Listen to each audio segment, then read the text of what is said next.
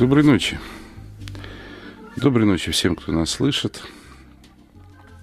Наступил час, когда смыкаются тени, когда наступает ночь.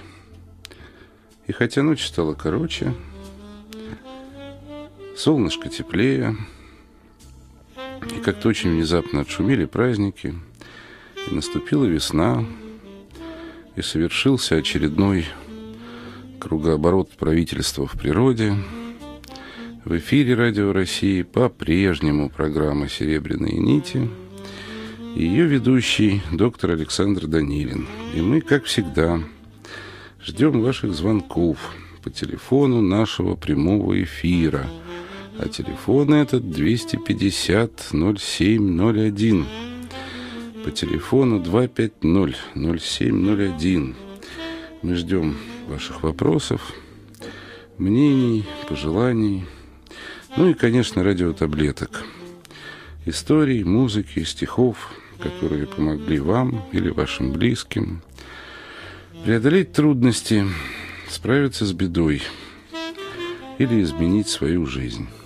И тем более это важно сегодня, потому что сегодня мы еще один раз пытаемся вернуться к теме подростка теме подрастающего молодого человека в том мире, в котором мы с вами живем. Я сегодня не буду рассказывать истории, а вместо историй мы с вами послушаем, казалось бы, не имеющую никакого отношения к теме музыку. И вот в чем дело.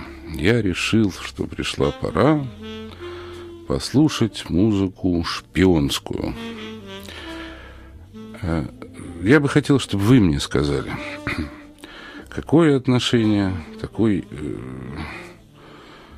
надоевший уже на экранах и в книгах образ шпиона имеет к подросткам.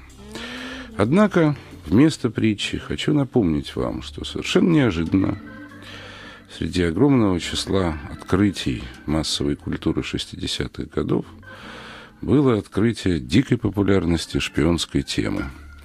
Это, конечно, и э, Джеймс Бонд, в первую очередь, агент 007, и э, сериалы «Миссия невозможна», и множество других сериалов, которые почему-то вызывали бешеную популярность у подростков. Ну, у нас, если вы помните, ну, во всяком случае, для моего поколения, был страшно актуален фильм «Фантомас». Ведь Фантомас, если вдуматься, тоже шпион своего рода. Ну, по крайней мере, да, это человек под маской, который вершит судьбы мира. И поднимала популярность, рейтинги, как сейчас говорят, этих фильмов, книг, историй, вне всякого сомнения, молодежь, именно подростковая аудитория. И вы, наверное, помните наши лифты и подъезды, исчирканные и изрезанные э, ликами Фантомаса. Почему? Чего вдруг молодежная аудитория нашла в образах шпионов и зачем эти образы ей нужны и о чем они нам могут сказать? Хотел бы, мне бы хотелось, чтобы вы ответили на этот вопрос. А пока вы раздумываете и собираетесь нам звонить по телефону 250-0701 поет Джонни Риверс, известный певец начала 60-х годов. Песенка так и называется «Секретный агент».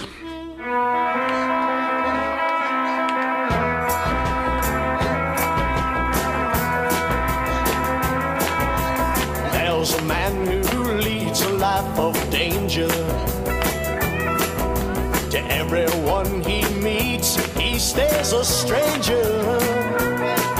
With every move he makes, another chance he takes.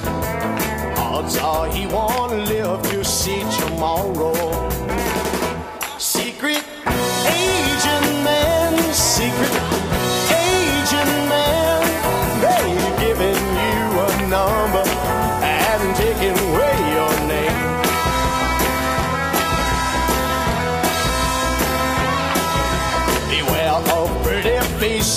that you find. A pretty face can hide an evil mind.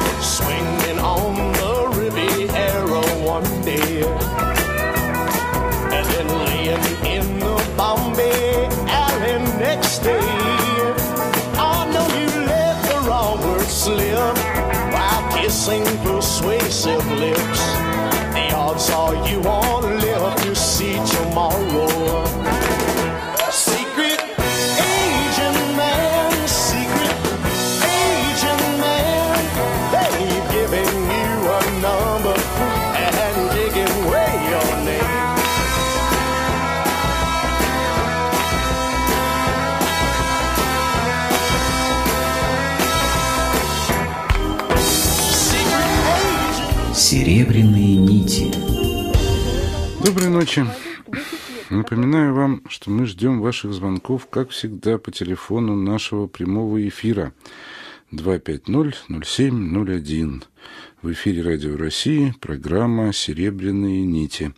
И мы, как всегда, слушаем вопросы, которые записаны на нашем автоответчике до передачи.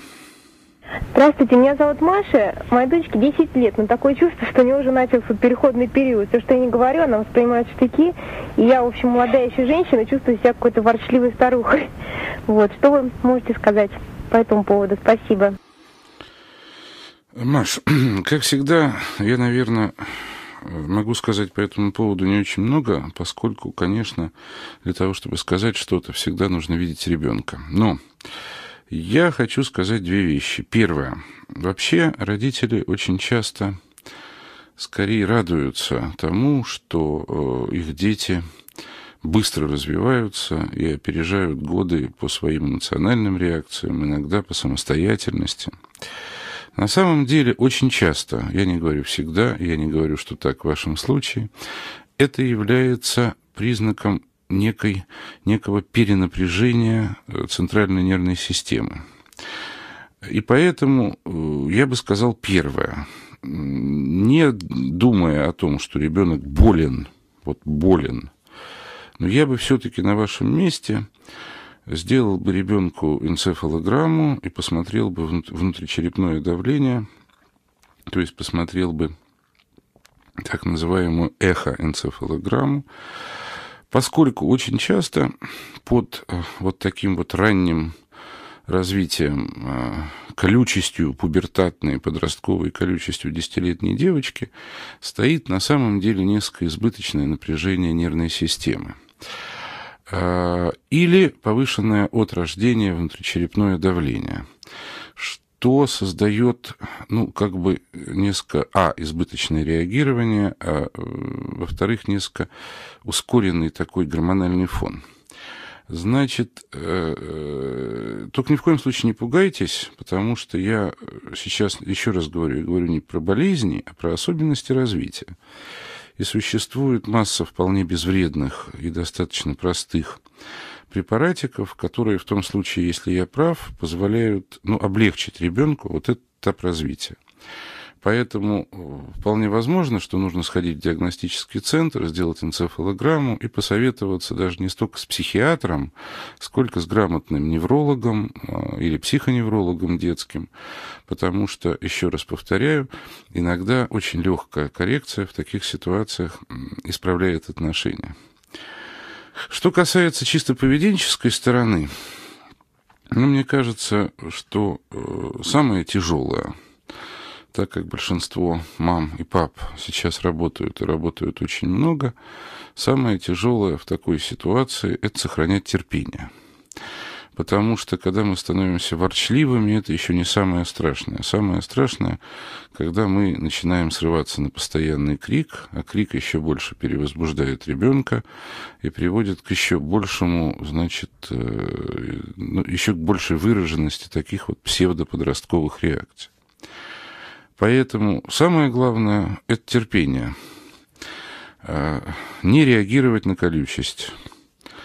А, спокойно объяснить, что нравится маме, что не нравится. Если мама обижается, то, может быть, лучше, ну, скажем, уйти из комнаты, чем попытаться вступить в выяснение отношений. То есть, на самом деле, поведение точно такое, которое описывается Э, ну, скажем так, большинством психологов, как нормальное поведение с подростками, да, ни в коем случае не идти на встречный конфликт, э, поменьше говорить «нет», почаще говорить «да», «но», и самое главное, не шуметь, поскольку если я прав вот э, в чисто неврологических проблемах, то это значит, что ребенок будет лучше реагировать на ваш шепот, обиды, и тишину и пустоту в доме, чем на ваш встречный крик и непрерывное ворчание. Да, этому надо учиться, да, это не так просто.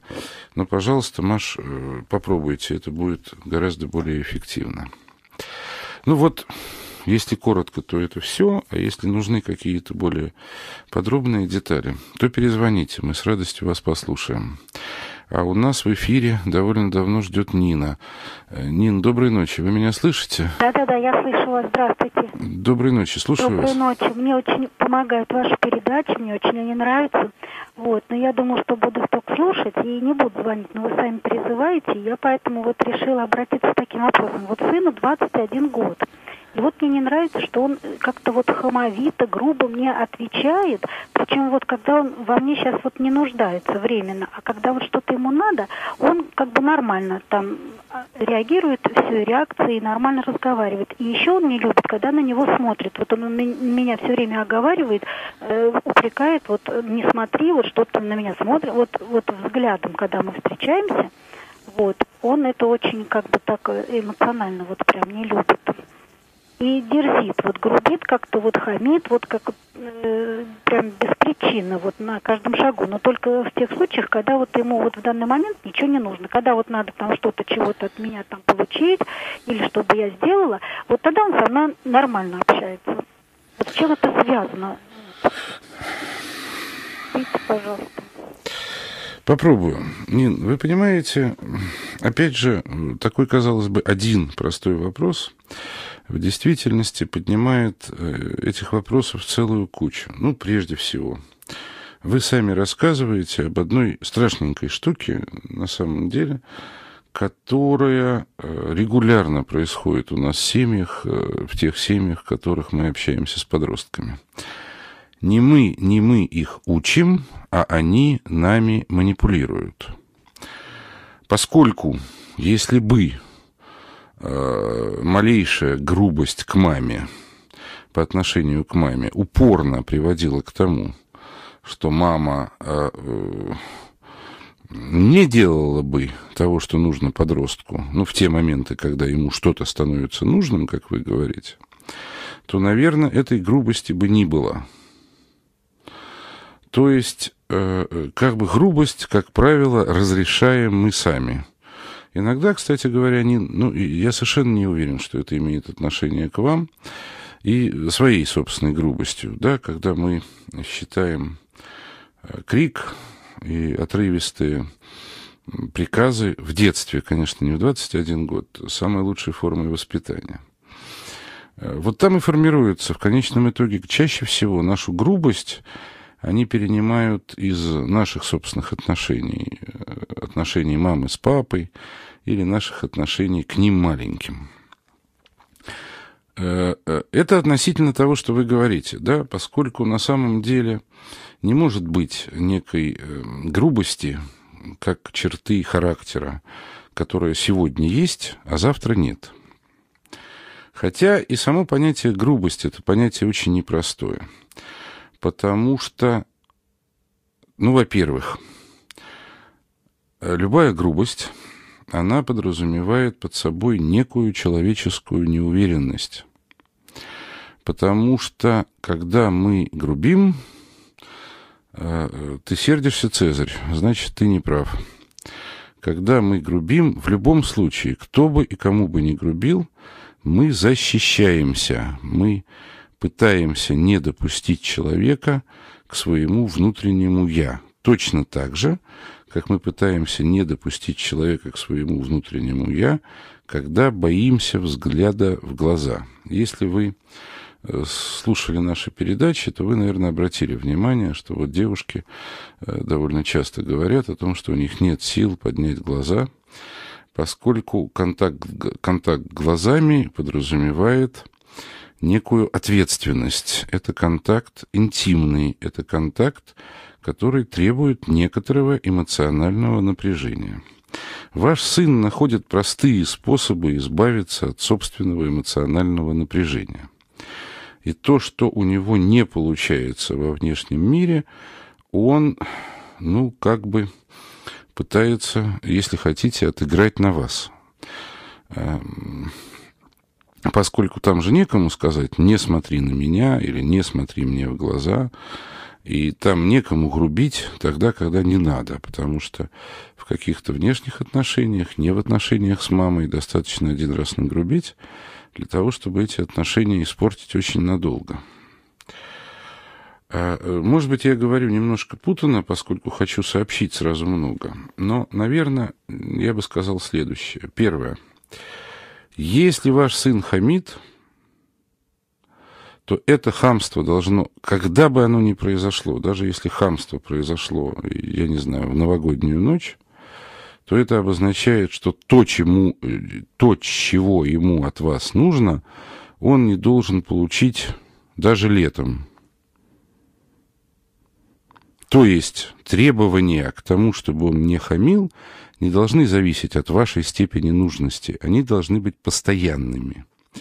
Если, это я совершенно серьезно советую всем, и не только вам, Нина, если вы чего-то решили, вот, скажем, в ответ на некое хамство, скажем, не давать денег, или не помогать с учебой, или э, там не покупать какой-то подарок на день рождения, то вы записываете это на бумаге для того, чтобы материнское сердце как бы не забыло об этом принятом вами внятном решении. И это записанное на бумаге где-нибудь у себя на стене в комнате вешаете или в какую-нибудь книжку вкладываете, чтобы это было у вас на глазах.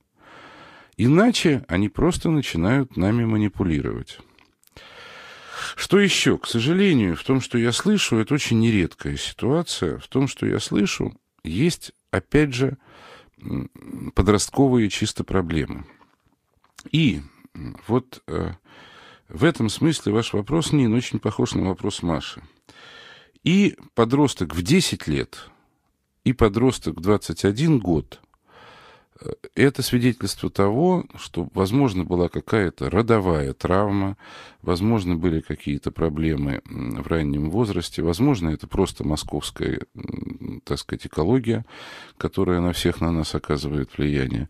Но так или иначе, все советы, которые я давал Маше по поводу обследования и как бы по возможности посмотреть, не существует ли неких неврологических проблем, которые ухудшают характер, не меняют его. То есть вот это все э, не отменяет ни в коем случае чисто психологических моих советов. Но все-таки обратить на это внимание нужно. Потому что в 21 год бояться чтобы мама смотрела, это значит, что э, какие-то зоны чувствительности болезненные и очень сильны комплексы неполноценности. Он очень не уверен в себе, и единственный человек, которому он может позволить, позволить манипулировать, это вы. А вы это допускаете. Ну вот, я ответил на ваш вопрос, Нин. А, извините, уже нет связи. А я хочу обратиться по-прежнему к радиослушателям и сказать, ну так что же, может быть, кто-нибудь ответит на вопрос, почему же я ставлю шпионскую музыку в разговоре о подростках. Почему стали популярны шпионские фильмы?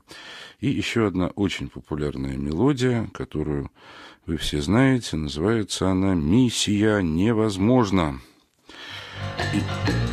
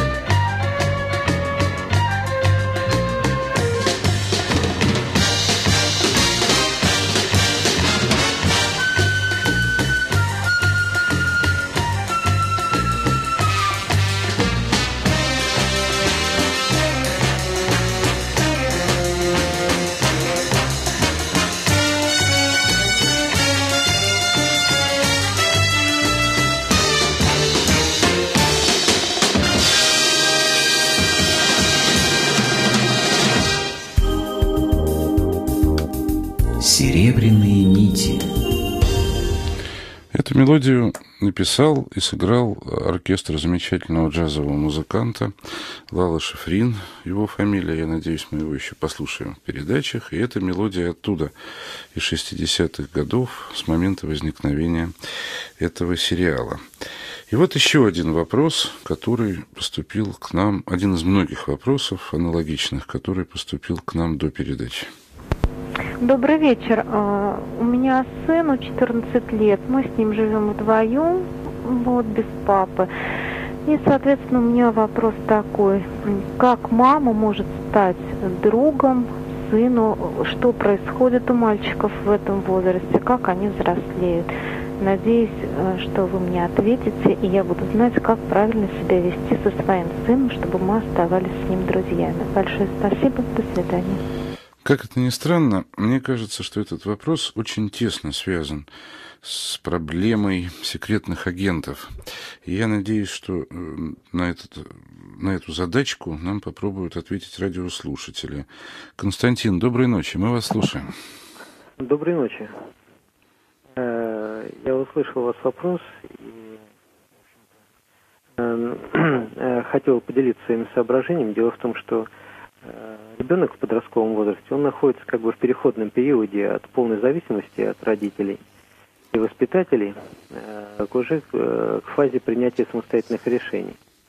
Дело в том, что э, в этот момент на него по-прежнему продолжает давить общество уже по инерции и родители, стараясь его подровнять под общепринятые нормы и понятия, и не оставляя, не оставляя ему возможности для проявления собственной индивидуальности.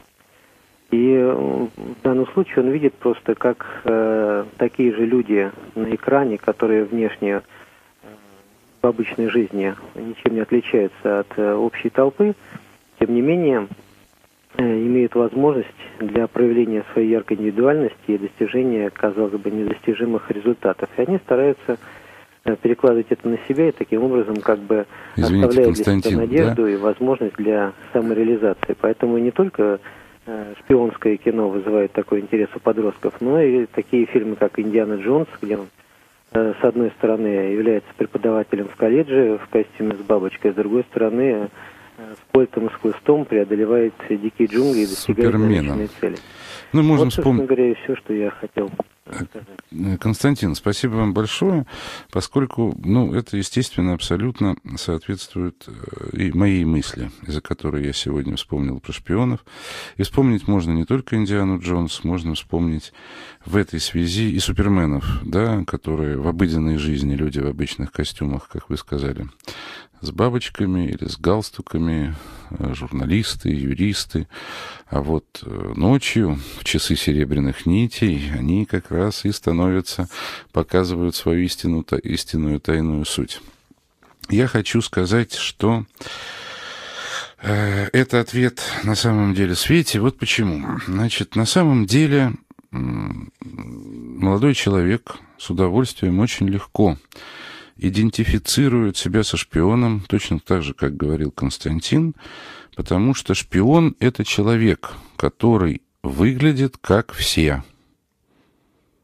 Как толпа, как сверстники, как люди данной культуры. Он такой же, как все.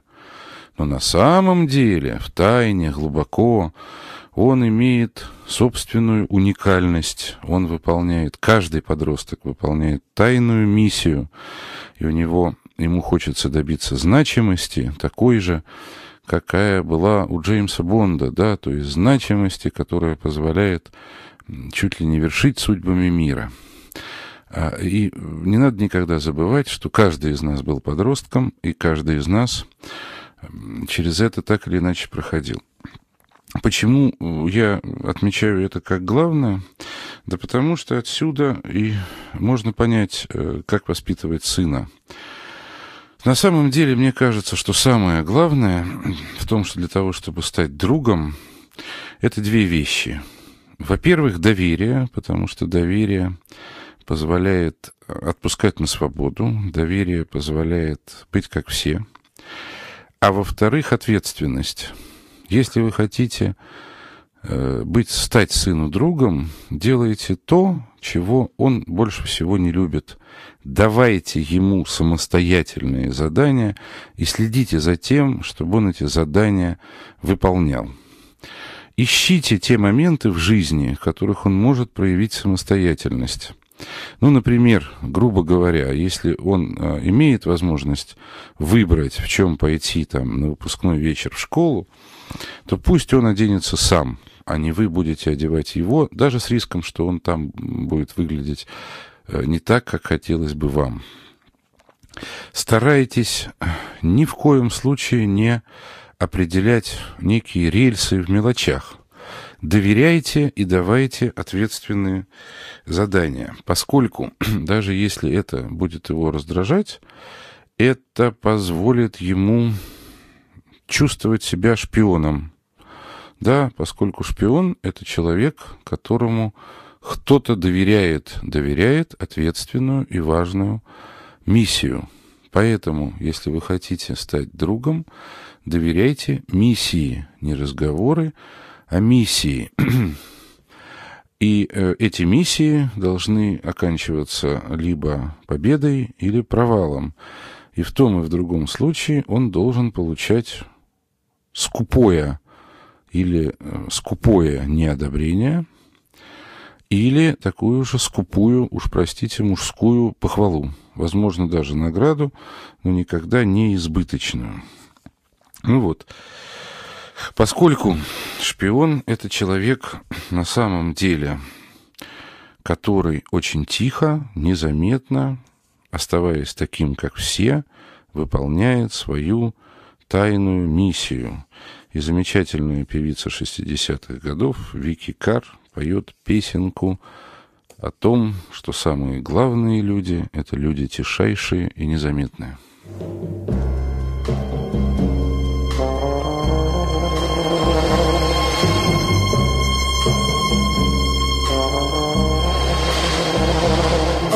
A gun can be a 22 or a 38 and it will silence you, dear sir. That is a silencer.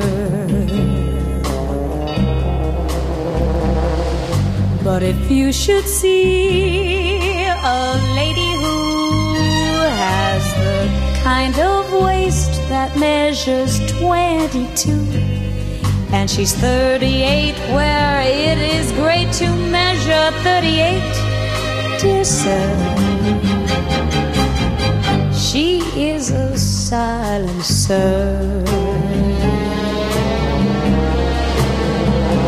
dear sir i'm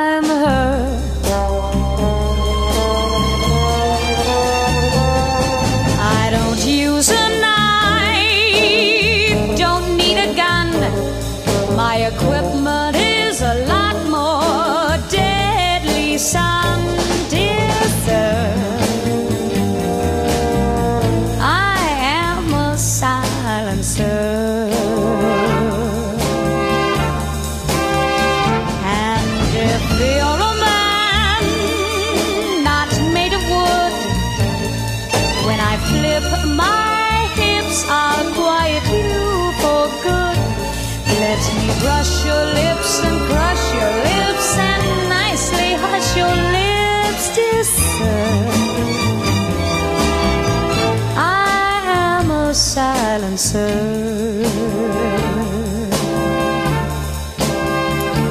Dear sir, don't stir, don't move, relax. Loosen your tie. Turn out the light. Mm, Take off your shoes, don't fight.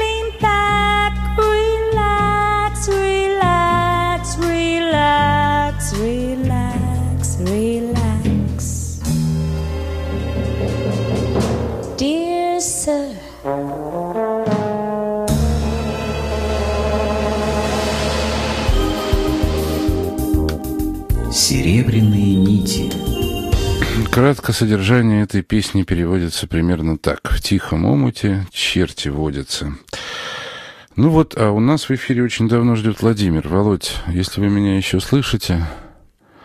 Владимир... Алло. Добрый вечер. Извините, что вам пришлось долго ждать. Мы Ничего. слушаем вас. Ничего. Мы Ну, вас... Алло.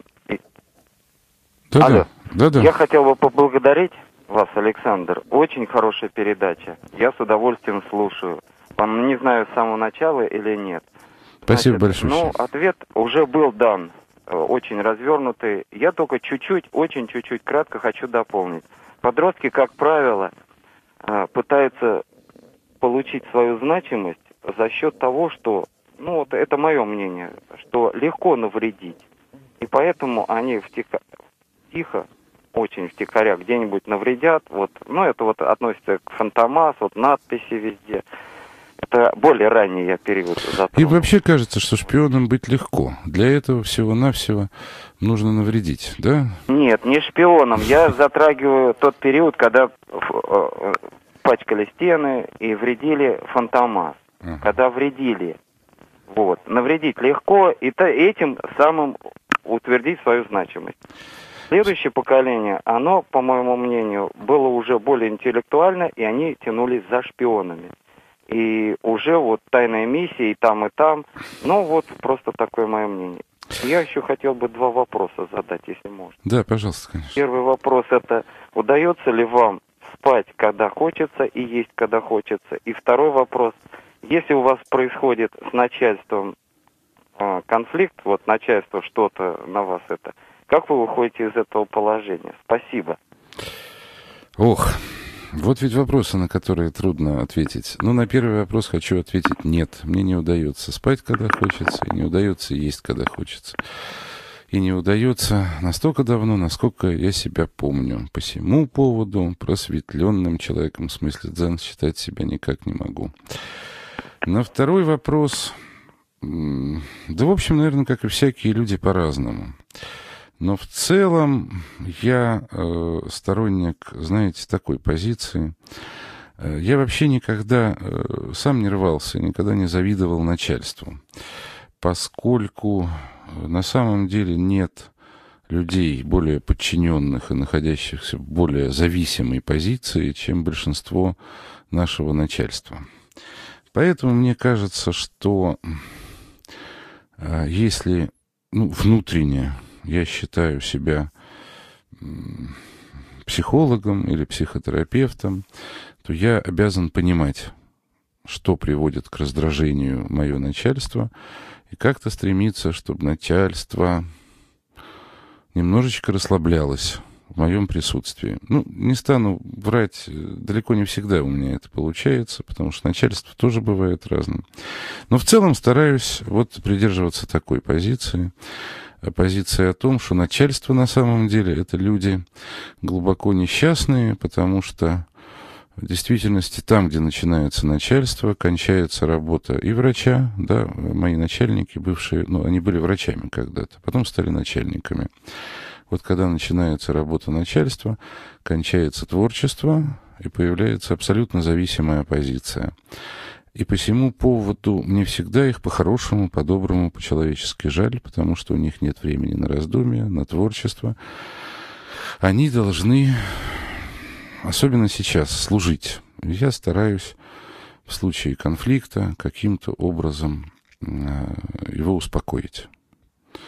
Вот примерно так. Хотя не стану скрывать, ну, конечно, всякое бывало в моей жизни, бывало и наоборот. Э, ну, я надеюсь, что я ответил. Володь, Вера Сергеевна, доброй ночи. Извините, вы тоже долго ждете. Мы вас слушаем. Алло? Да-да, Вера Сергеевна. Алло, здравствуйте. А, вы добрый, такой вопрос. Это у моей приятельницы. Сын 14 лет. И она развелась, подруга развелась с мужем, он переехал Швейцарию к родителям. А мальчик стал чаще, она не могла не позволить встречаться с отцом, он стал ездить к отцу. А там будет настолько неухо... такой неустроенный, что мальчик стал там очень не высыпается, ест очень плохо, кое-как. А когда возвращается от отца, очень стал ей грубить. Оставил в школу, но так как отец ему не делает замечания, он все ему позволяет, деньги дает. И мальчик все время тянется к отцу. И она чувствует, что она просто теряет сына. И не знает, что делать. Как будет? Что вы могли посоветовать? Ох, Вера Сергеевна, боюсь, боюсь немножко советовать, но попробую. Вы знаете... Алло, э, алло слышите меня? Вера Сергеевна? Ну, я надеюсь, что вы нас слышите в эфире. Я попробую очень коротко. В принципе, э, как бы, ведь да, э, сложность совета заключается в том, что мальчику все равно нужен отец, что бы ни происходило. И поэтому ваша приятельница, она в любом случае не может, у нее нет способа эти встречи запретить. И запрещать их не нужно, потому что тогда э, станет запрет, запретный плод особенно сладок. Это главное правило у подростка. Да? Э, как бы, э, если вы хотите, чтобы подросток прочитал книжку, спрячьте ее и скажите, что ему ее читать нельзя. Тогда он ее найдет и прочтет обязательно. Принцип «сделай наоборот». По этому поводу на самом деле выход есть один. Я думаю, что маме нужно создать подчеркнуто теплые и не осуждающие условия дома. Ну, чтобы как бы вот в этой ситуации мальчишке дома было особенно уютно. Поскольку я ни мальчика, ни маму не знаю. И всячески поощрять ее, его э, ездить и ходить к отцу. Все, вот прямо наоборот. То есть говорить, ты звонил сегодня папе? Ты ездил к папе сегодня? Обязательно позвони. Ты помнишь, что ты в воскресенье едешь к папе? Звони. Может быть, ты там ночевать останешься? Оставайся. Когда э, мама будет не идти на конфликт, не обижаться, а наоборот включать в систему приказов и поощрения поездку к, поездки к папе, тогда эти поездки станут менее интересными. Э, кажется, что это очень опасный шаг, но на самом деле единственный возможный, единственно возможный. Попробуйте, Вера Сергеевна, дать этот совет подруге, может быть, что-нибудь получится. А у нас еще Елена ждет в эфире, но нет, все, извините, уже у нас э, больше нет времени. Итак, мне э, хочется сказать, что в действительности мы с вами имеем полную возможность, задумываясь, просто задумываясь о характерах наших детей, э, решать все эти проблемы. И более того, я не думаю, что я сказал сегодня в эфире хоть что-нибудь оригинальное. Я просто хочу, чтобы мы с вами имели время спокойно подумать. Спокойно подумать о главном подростке. И самое главное, попробовать сделать так, чтобы он нашел собственную значимость, поскольку если в семье такой модели значимости не существует, если мы не можем найти вот такую вот шпионскую миссию, то тогда подросток начинает искать ее вне дома, и, как сказал, мне кажется, очень правильно Володя, гораздо легче что-нибудь сломать, потому что это или где-нибудь что-нибудь начертить, поскольку это самый простой способ добиться значимости. Давайте вместе эту значимость создавать. И, конечно, это далеко не последняя передача о подростках. Мы будем к этой теме возвращаться еще и еще, поэтому звоните и задавайте вопросы. А э, последней песенкой будет песенка 99, число «Перевертыш» из 60-х годов. Ее споет Барбара Фелден.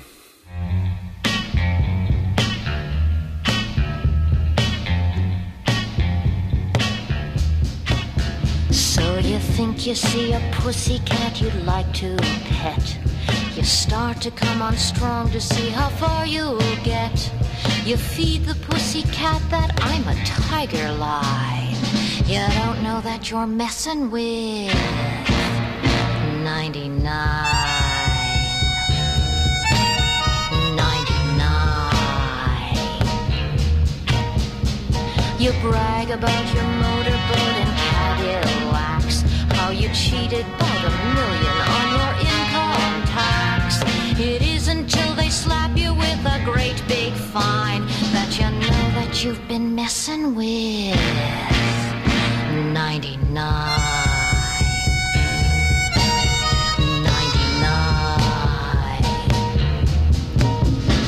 There's music on the hi-fi, then she dims the light.